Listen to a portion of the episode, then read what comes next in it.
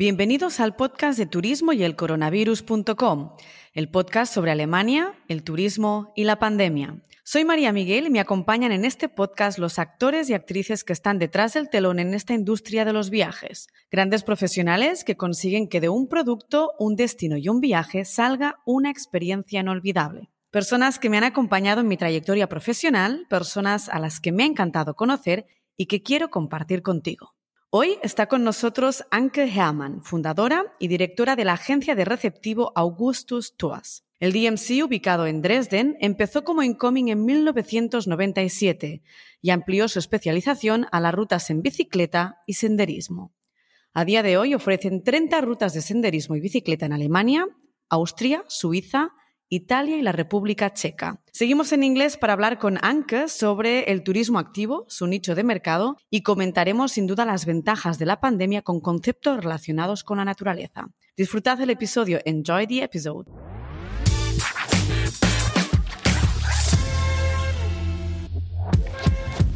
Hi, Anke. Welcome to my podcast and thanks for joining us today. Thank you for inviting me. Anke, when I asked you to record this episode, I told you my podcast is mainly recorded in Spanish, but I really wanted to have you here with us. Last week, I was talking to Dresden Marketing, to Christoph Munch. Uh, he told us about this incredible destination, expose the cultural heritage you have there. And with you as an expert of this destination too, I would like to talk about the niche of cycling and walking holidays, which is actually your USP. Tell us please your story. I guess Augustus Tours is your first baby. so uh, you started as an incoming operator in 1997 and one year later you extended your services to the niche of cycling and cycling and walking holidays. The question is, why did you decide it? Was there too much demand and not enough operators? So tell us please your story and then maybe you can answer this question. right. So thank you. And when you were talking about Dresden or mentioning Dresden, then first of all, I can tell you that the name Augustus Tours is closely related to Dresden, as Augustus the Strong was Duke of Saxony or an elector of Saxony. And actually, the year when I started my business was a year where we celebrated this type of history and that's how it came to the name Augustus Tours. Hmm. However, when you are young in business, I studied uh, travel and tourism in Dresden, Wales, and in Normandy, um, and I worked as a tour guide. But when you are young in business, then you actually wait for requests, and you have different requests for culture, for steam trains, but also I had a request for cycling holidays along the Elbe River. Mm-hmm. And at that time, we were really, or Augustus was really the first tour operator for individual bike holidays along the Elbe River cycling path. And well, it's on our doorstep. And so the temptation, of course, was obvious to offer these tours. And due to this request, we developed to become one of the most popular tour operators along that river path. Cool. You are also an operator for group travel. You sell steam train tours and you have a huge offer of bike tours.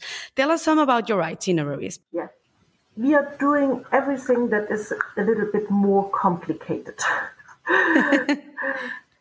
Booking a hotel, every guest can do easily via the internet, booking.com, all exactly. other platforms are well catered for this niche market or for this market.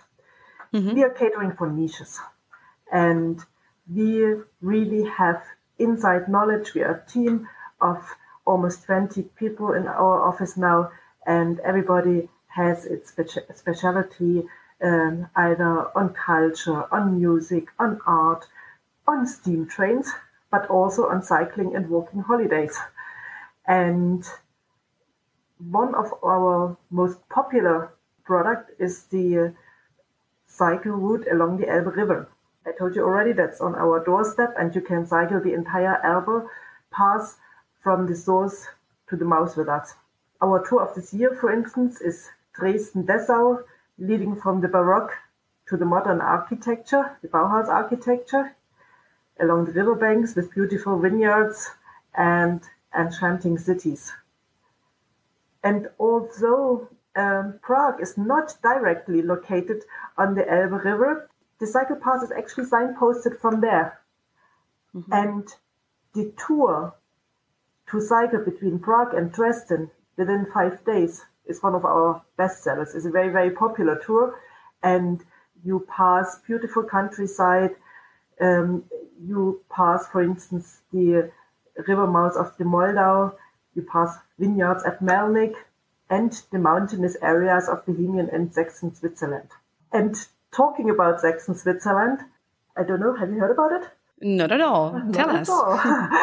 well, this is actually a very exciting walking area, hiking area. And it has experienced a real boom in recent years. And our, now it's one of our most popular German hiking destinations, hiking regions. And it is just 30 minutes away from Dresden. So, mm. again, right on our doorstep. And to be honest, every Dresdener just loves to go there for the weekend, just to do a walk, just to relax with friends, or just to um, actually see the uh, beautiful region. And mm-hmm. the sandstone mountains are not high at all. I think the highest mountain is about 600 meters. But these mountains are very special because these are outstanding rock formations. And yeah, they're so round, right? Yeah, yeah. and uh, formed of sandstone, of course. Mm. And you go up and down all the time. And uh, you have always amazing views at every corner. And just this morning, I read in a blog, oh, every 100 meters you have to stop because the view is different and it's so spectacular. And this is really something amazing. And particularly the Painter's pass, the Malerweg, is famous among our guests. And it was already famous 200 years ago. Then painters from Switzerland, actually, oh. were teachers at the Academy of Arts in Dresden and took their students to the Saxon Switzerland area, nowadays Saxon Switzerland area, but to this mountainous area. And they were they felt reminded of what they knew from home, not the Alps, but they also have some uh, other mountainous areas in Switzerland. And uh, they really compared it, and that's how the name occurred. Now you find this area right at the border of uh, to Czech Republic along the Elbe River, and it's a paradise for hikers, but also for photographers. And um, when I talk about these tours, then all our tours include the accommodation, very often seven nights. It's very popular to do a one week holiday on a cycle path or on a walking path. The luggage transfer is included, detailed travel information, and for the cycle tours, of course, also uh, it's possible to hire classical bikes or e-bikes. And of course, if you have a question, if you have a problem during your tour, we are there 24 7. Always available. That's Always a good available. Always available. So you asked me if I know this, and of course I know that, but I couldn't, I couldn't do the relation of the name in English. And of course I know that because I was 20 years ago with my parents there and it was amazing. Uh-huh. It's, it's really a, a big recommendation, of course, because it's an amazing landscape. That's right. So I'm happy that it's one of your best sellers because it's really nice. And what is your target to have such a big demand? Yeah. Our goal actually is to organize the most beautiful time of the year for our guests. Yeah.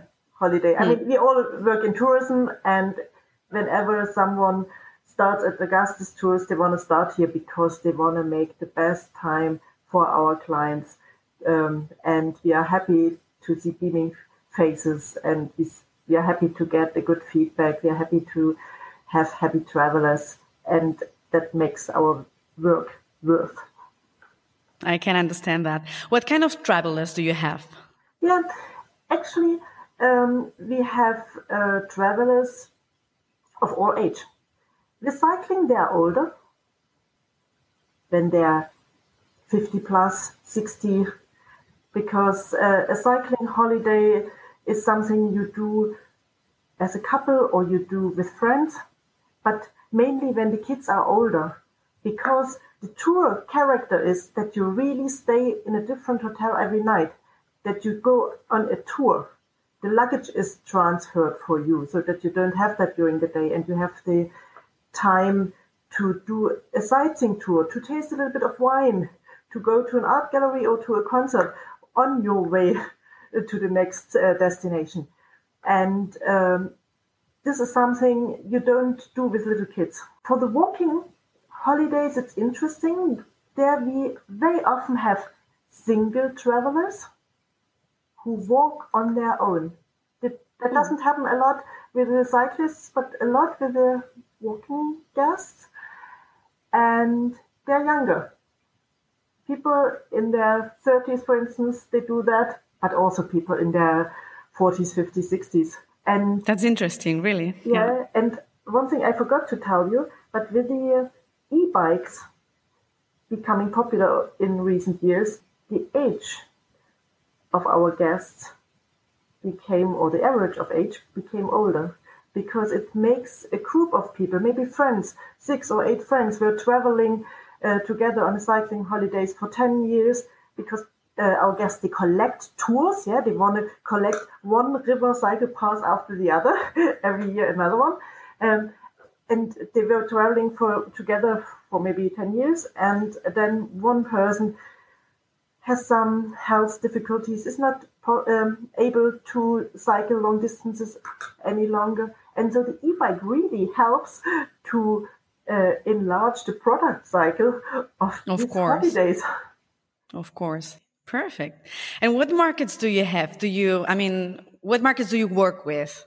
Yeah, I mean, our guests, they, they're very often um, individual travelers who book via our website, but they are very often people who booked via their tour operators, international okay. tour operators. Uh, usually, our main markets are in the UK, but okay. we work with, together with two operators in France or in Spain. And um, last summer and also this summer, we experience a growing demand from Denmark, from Sweden, and from the Benelux countries. So quite wide. I thought, I really thought you had a lot of Germans. Yeah, um, of course. In the last two years, we experienced that we have a lot of Germans. Yeah, but um, with the cycling and walking holidays, one third of, of our guests are international guests. Cool. Definitely the success of a specialization, I think, is to target the relevant market niche. And actually, in a first impression, I would say that the Spanish traveler is not so fond of this active tourism. But certainly, I have never entered in this niche. So maybe it's something I have to discover. Uh, I'm going to do it with you because I have never a request of biking holidays or walking tours. It's, well, it's one request next to 100. I mean, and, and it's nice that you say Spain too. Perfect. And to be honest, we also have guests from Latin America occasionally. They go on a European tour. And mm-hmm. within this European tour, they may like to go for a cycling tour for a week, for instance. Mm-hmm. So this is something that doesn't happen every day, not every week, but several times a year. And so it's also something uh, to consider. Mm. Because your tours are not related to a language. I mean, they are just only the experience of biking holidays or walking holidays. Mm -hmm. You give an, iti an, itinerary to the guest, or they are related to a language. They have to, to have a guide, or how, it, how does it work? Yeah. The tours that we are offering on the website, they are all self guided tours. Okay. And self-guided means that we have the material, the guide, the guidebooks or the apps in German or English. So okay. guests should be able to read a map. They should be able to follow the signs, and of course, uh, it would be also more uh, valuable for them if they read a little bit of German or English, as they then get better recommendations from the guiding material. Mm-hmm. For groups, however, we also offer cycling and walking holidays, but in this respect, the foreign tour operator approaches us and we then have the guide in their language. You can do it everything tailor made then for groups, I guess. Yes, perfect. tailor made. Okay, perfect. And you were talking about these international markets you work with. Uh, what about UK right now? I mean, I, I, guess at the moment is is for sure not an affordable market. yeah, you're right. And um, well, if you had asked me at the beginning of last year, yeah. I would have told you that Augustus Tours is number one partner for incoming groups from the UK to Germany. Almost yeah. every UK tour operator has heard about us and may have also worked with us on special interest tours for groups. So we really mm-hmm. have uh, a big market share there. However, at present, British people can't travel to Germany, and we had a little gap last last summer where we had some guests, and as we are in direct contact with our uh, clients, our tour operators in UK, also at present, we are optimistic. I mean, we still hope and we, we are sure that business will pick up possibly in, in autumn or at the end of this year. Definitely people want to travel. Exactly. This is the thing. This is the thing that we certainly know, but we have to be patient still a little bit. Yeah yeah that's it well but uh, as many as many of your colleagues you have suffered a lot with this pandemic but at the same time you have a great usp so for the restart i guess uh, with uh, as an expert of active tourism you can be one of the one of the winners after this pandemic. What do you think? Well yeah what started in 1989 as a, uh, by accident is now our usp yeah, and you're right. Um, active holidays are very popular at present, and we really have big number of repeat guests, but also a, a big number of new clients and new guests. When you see us as the winner, well, um, I should tell you that um, arranging cycling or walking holidays where you stay in seven different hotels, for instance. Hotels being in different federal states or even different countries. This is uh, very challenging. So there's a lot of work in addition to the uh, normal work we would do on a tour. And we are lucky actually to have that second depart, or we have that department. We have these cycling and walking holidays. Yes. Well, if you are the winner, I'm not sure we have another. Yeah, that's a, that's a very challenging word. I know. Sorry, yeah. very challenging a, word right now. We yeah. have another department of uh, city and cultural tours, as you know, and there, well, we've hardly had any guests since April last year, and yeah, uh, the theaters are still closed. The museums were closed over a long time. You don't have any perspective. You don't know what you sell now, what events will happen in a year's time.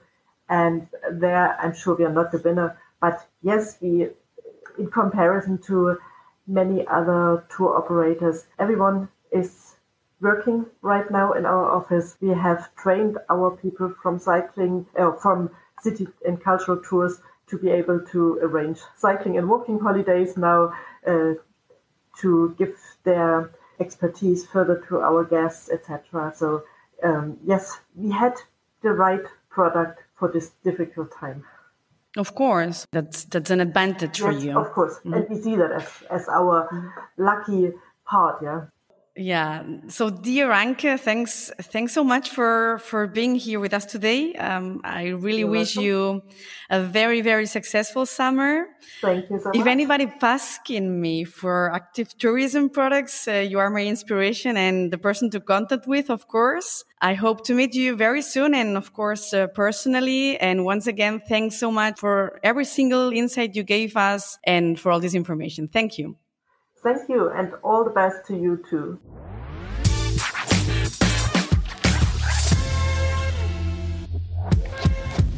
Espero que os haya gustado el episodio con Anke. Atender a las peticiones que entraban fue lo que llevó a Anke a ofrecer rutas en bicicleta y senderismo, rutas de incluso de siete días para disfrutar a tu aire. Desde paseos bordeando el río Elba hasta caminatas por la Suiza sajona, una ruta ideal incluso para los más Instagramers. La próxima semana haremos un viaje por el tiempo con Time Ride, la atracción de realidad virtual que está presente en cinco destinos diferentes de Alemania, entre ellos Dresden.